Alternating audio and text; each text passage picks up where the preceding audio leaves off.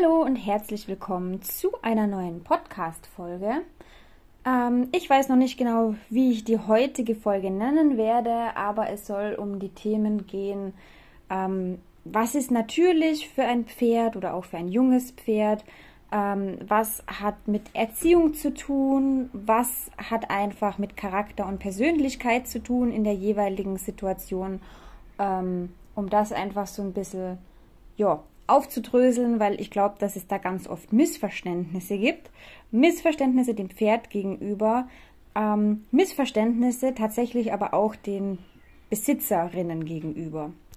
Weil ich denke, jeder hat es ähm, schon mal erlebt, dass man irgendwo ist und das Pferd verhält sich vielleicht nicht so brav oder nicht so, wie man sich das vorstellt. Man geht zum Beispiel auswärts auf einen Lehrgang und jeder wünscht sich natürlich, das total entspannte, losgelassene Pferd, das da jetzt alles brav mitmacht und das Pferd ist dann aber vielleicht aufgrund der fremden Umgebung, Zuschauer am Rand, durcheinander in der Halle, keine Ahnung, was auch immer, einfach aufgeregt, ähm, nicht entspannt, schreit vielleicht die ganze Zeit, will nicht stehen bleiben, ähm, ja, oder ähnliches.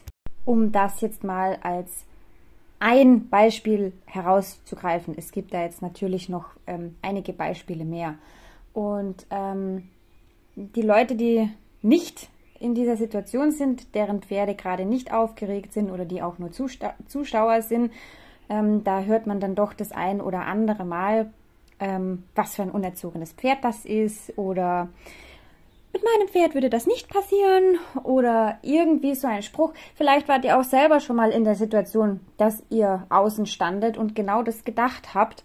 Das ist auch gar nicht schlimm, das ist total legitim, sowas zu denken. Ich will das jetzt gar nicht irgendwie verwerfen oder so.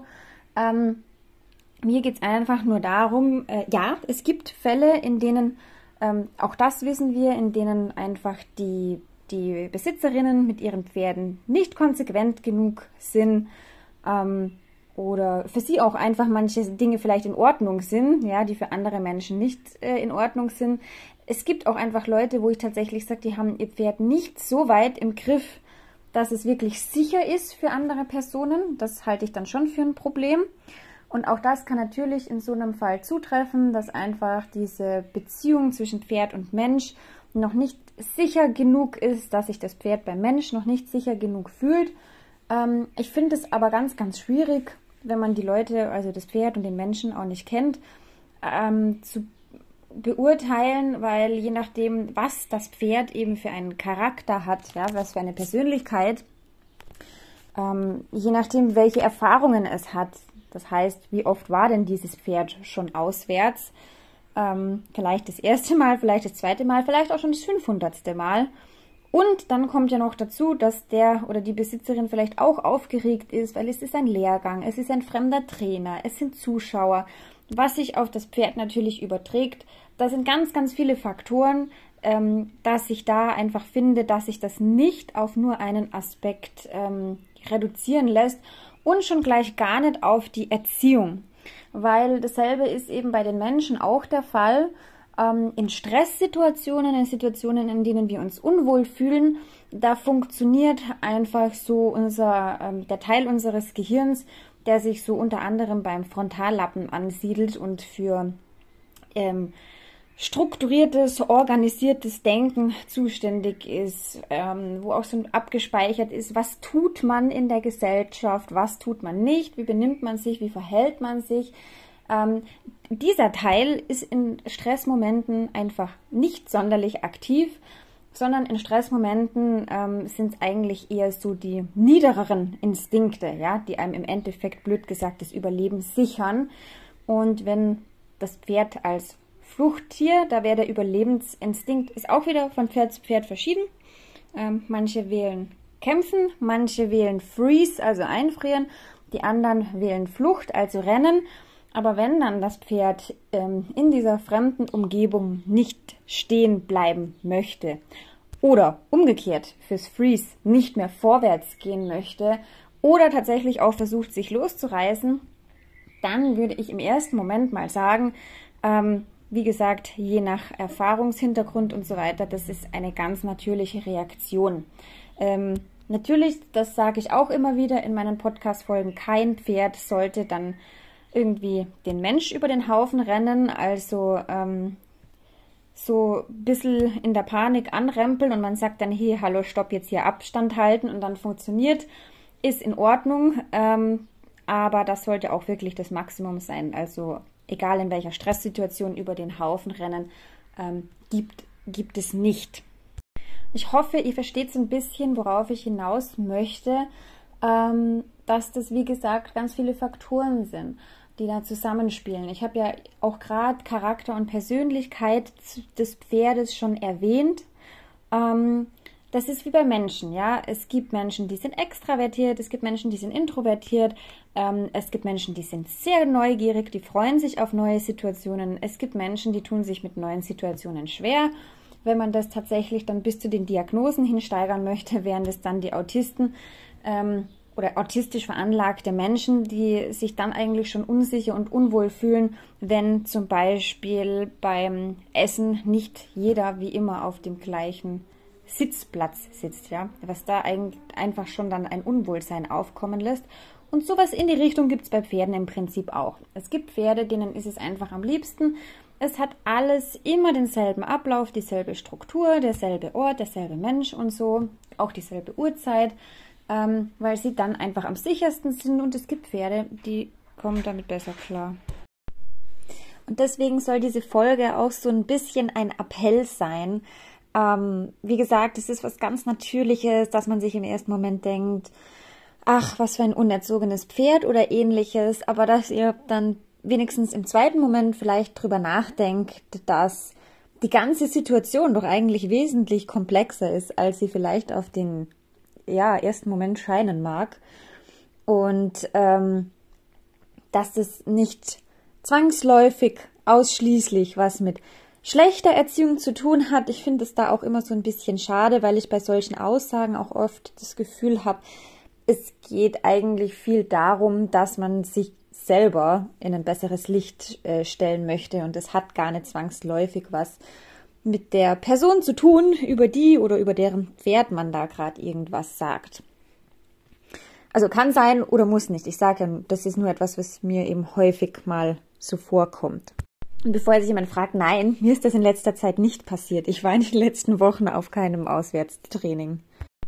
Und man muss sich ähm, für solche Sachen eigentlich auch gar nicht unbedingt ähm, in einer krassen Stresssituation befinden oder auswärts. Ja, das kann zu Hause beim ähm, Reitstall kann das genauso sein. Ich habe jetzt zum Beispiel ähm, das Thema mit dem Farouk, ähm, wieder Thema Losgelassenheit, irgendwie mein Lieblingsthema, ähm, dass ich festgestellt habe, dass er zum Beispiel in den letzten oder die letzte Woche schon ähm, plötzlich auch in der Bodenarbeit schon Schlauchgeräusche hatte. Hatte er jetzt wochenlang eigentlich nicht mehr.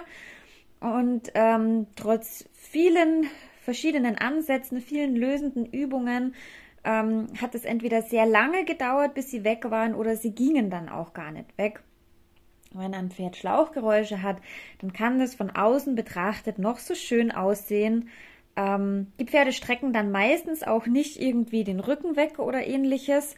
Und trotzdem sind die nicht locker und nicht losgelassen. Jedes Pferd, also jeder Wallach äh, oder Hengst, aber vor allem, oder können Hengste Schlauchgeräusche haben? Ich weiß es gerade gar nicht. Aber auf jeden Fall bei den Wallachen, jeder Wallach, der Schlauchgeräusche hat, ist definitiv nicht losgelassen. Auch wenn er von außen vielleicht ganz nett aussieht. Und ähm, das ging dann eben auch so weit, dass er äh, eigentlich, keine Ahnung, 40 Minuten lang brav war. Also ich war natürlich mit der Losgelassenheit nicht zufrieden, aber jede Aufgabe, die ich gestellt habe, die wurde auch ähm, erfüllt. Aber ähm, sobald bei der Straße unten, die man hört vom Reitplatz aus, ein Auto gefahren ist, also nicht mal irgendwie ein Motorrad oder irgendwas Lautes oder irgendwas Schlimmes, ähm, da hat man aufpassen müssen, weil dann ist der einfach explodiert. Keiner weiß warum, weil da ständig Autos fahren und das kennt er und das ist auch nicht schlimm. Hing in diesem Fall ähm, dann auch nicht mit äh, zu wenig Erziehung oder so zusammen, sondern ganz einfach mit dieser mangelnden Losgelassenheit. Und im Prinzip hat er sich dann trotzdem diese 40 Minuten lang nicht richtig entspannt, hat den, den Stress und die körperliche Anspannung tatsächlich auch, ähm, die ist im Körper verblieben die ganze Zeit. Er hat sie nicht rausgelassen und dann hat sich das immer so aufgestaut, aufgestaut, aufgestaut und dann kommt noch irgendwas von außen und das ist dann dieser eine Tropfen, der das fast zum Überlaufen bringt und dann ist zu viel Anspannung, dann ist zu viel, ähm, ja, das kann er dann einfach nicht mehr irgendwie zurückhalten und trotzdem brav sein Programm machen, sondern das ist das dann zu viel und dann geht er in die Luft. Er ist leider nicht genug in die Luft gegangen, weil normalerweise sagt man, okay, dann explodieren die Pferde einmal geschwind und danach ist dann gut, dann schnauben sie und sie sind locker.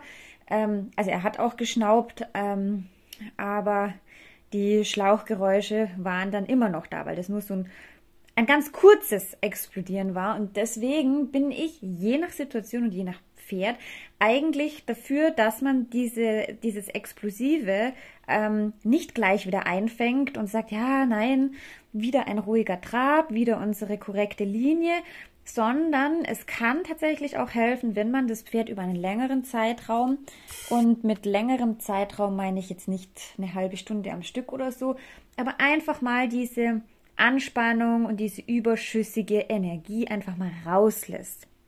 Das ist so, ähm, wie wenn Leute, die einen stressigen Tag hatten oder sehr wütend sind, einfach mal zehn Minuten volle Pulle laufen gehen, auf Anschlag, bis sie keuchen und alles ähm, das hat in dem Fall auch nichts mit gesundem Joggen zu tun, bei gleichmäßigem Tempo, sodass man sich noch unterhalten kann, sondern das dient wirklich dazu, um diese Anspannung rauszulassen. Danach geht es den Menschen meistens besser.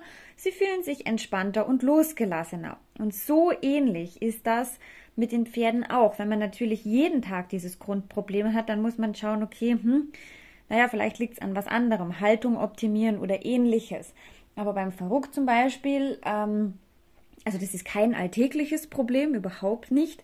Und zwar habe ich herausgefunden, ist es immer dann der Fall, wenn er sich zu wenig bewegt. Ähm, das, also er lebt ja in einem Offenstall, er kann sich theoretisch jederzeit so viel bewegen, wie er möchte. Es ist auch eine sehr lange gerade Strecke, die er ganz gern auf und ab galoppiert. Also auch da besteht durchaus die Möglichkeit, ähm, er hat nur noch nicht gelernt, wie er mh, hm, körperliche oder auch seelische Spannungszustände selber regulieren kann. Also er hat noch nicht gecheckt, dass es ihm besser geht, wenn er dann einfach mal mit eingezogenem Arsch die gerade hochdüst und wieder zurück und dabei vielleicht noch ein bisschen buckelt, das macht er dann nicht von alleine. Also das macht er wohl, wenn irgendwelche Freunde gerade Spaß haben und da hinauf düsen und galoppieren, dass er sich dann vielleicht anstecken lässt. Ähm, aber das geschieht halt jetzt die letzten zwei, drei Wochen ähm, sehr wenig, weil es einfach tagsüber sehr heiß ist. Das heißt, ähm, ähm die Pferde bewegen sich tatsächlich auch im Schritt sehr wenig. Sie sind zwar nachts, können sie draußen ähm, sich auch frei bewegen. Also nachts haben sie genau die gleich große Fläche wie tagsüber, aber dennoch ähm, tagsüber stehen sie tatsächlich eigentlich meistens irgendwo im Schatten, vielleicht ab und zu an der Heuraufe, um was zu fressen, weil auf der Wiese ist es dann schon wieder zu warm in der Sonne. Und ähm, ja, und das scheint dann, auch wenn es dann abends kühler wird, ich meine, wir haben in der Nacht jetzt trotzdem noch fast 20 Grad, ähm, aber da scheint dann die Motivation, sich trotzdem in Grenzen zu halten. Ja, vielleicht sind die Pferde da auch trotzdem einfach von der Hitze des Tages ermattet, so dass er jedenfalls von sich aus ähm, nicht das Bedürfnis hätte, da jetzt zu rennen. Und die anderen Pferde habe ich jetzt auch eigentlich relativ selten gesehen. Und ähm, wie gesagt, das ist für ihn so ein Lernprozess. Wenn das, da muss ich als Mensch so ein bisschen Verantwortung nehmen und das erspüren und ihm dann sagen, hey, schau mal, zu viel Anspannung, es täte dir ja gut, du würdest die einfach mal hinauslassen, durch Gas geben und buckeln und danach merkt er dann auch, es geht ihm besser, aber er hat das noch nicht verinnerlicht, dass das etwas ist. Er hat ja genug Platz, was er theoretisch auch selbst tun könnte. Wir hatten ein ähnliches äh, Phänomen eben im Winter, wo das also nicht die ganze Fläche dauerhaft zur Verfügung stand und er sich aufgrund dessen nicht so viel ähm, ja, bewegen konnte. Also ihr seht, Auch das sind einfach Dinge, die mit hineinspielen können. Um wieder zurückzukommen, das wäre ja auch eine Situation, die auf einem Lehrgang passieren kann. Wenn ihr ein Offenstallpferd habt, das sonst den Offenstall äh, gewohnt ist, ihr geht zu einem Lehrgang, da sind dann meistens eben Gastboxen und es gibt Pferde, die, ähm, also die stresst das einfach massiv, wenn sie dann in einer Box stehen müssen, ähm, plus dann eben noch der Bewegungsmangel. Auch das kann sein, dass das bei einem Lehrgang dazu führt, dass das Pferd eben so reagiert, wie es reagiert. Also falls es euch interessiert, heute war dann der Tag, wo ich den Verrück länger ähm, ja, habe abspacken lassen, kurzzeitig mit auch Ausschlagen und Buckeln. Da wäre ich sehr froh, dass er das gemacht hat, dass er das dann tatsächlich auch äh, rausgelassen hat auf die Art und Weise. Und die Schlauchgeräusche waren danach weg. Er hat sich auch insgesamt wesentlich lockerer angefühlt, wobei da in dem Fall dann halt schon fast auch ein bisschen müde, weil er sich bei der Aktion schon etwas verausgabt hat, auch. Ja, das war jetzt eine kurze Folge, die thematisch ähm, so ein bisschen, ja, ich will nicht sagen durcheinander war, aber keine klare Linie hatte. Aber das waren einfach so, äh, so Gedanken, so Learnings, die ich die letzten Tage hatte und die ich ähm, aus irgendwelchen Gründen mitteilungswert empfand. Ich habe übrigens auch eine Anfrage bekommen zum Thema Blickschulung. Ähm, Blickschulung der Losgelassenheit, ob ich dazu was machen kann. Ich habe das nicht vergessen. Ich denke dran. Ähm, ich will nur vorher gutes Bildmaterial sammeln und das ist ganz schön schwierig. Also ich glaube auch, dass das eine mehrteilige Serie werden wird. Ähm, ich werde wahrscheinlich zu jedem Ding eine Podcast-Folge machen und eben zusätzlich dann über Social Media das entsprechende Bild äh, hochladen und was dazu schreiben, damit man eben das Bild dann tatsächlich auch sieht, weil ihr es im Podcast nicht sehen könnt. Genau, das war es schon wieder für heute. Ähm, ich hoffe, es war jetzt nicht zu durcheinander und wünsche euch noch einen schönen Tag.